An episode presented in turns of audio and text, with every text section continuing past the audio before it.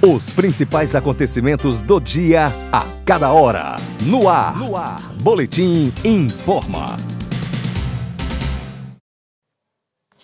Em Natal, 9 horas. No ar, o Boletim Informa.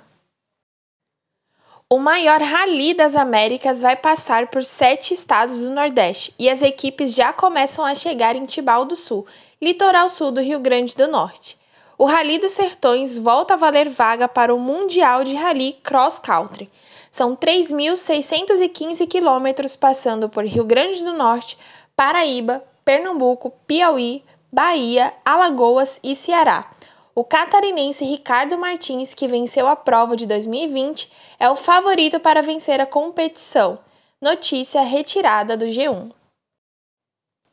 Após ser adiado por conta da pandemia do Covid-19, o Rock in Rio anuncia suas duas primeiras atrações, que são Demi Lovato e Justin Bieber. O festival irá acontecer dos dias 2 a 11 de setembro de 2022, na Cidade do Rock, no Rio de Janeiro. A venda dos ingressos ainda não tem data definida. Notícia retirada do G1. Última notícia: segundo a rastreadora de mercado EPN, o TikTok foi o aplicativo mais baixado do mundo em 2020, ultrapassando o Facebook e suas plataformas de mensagens.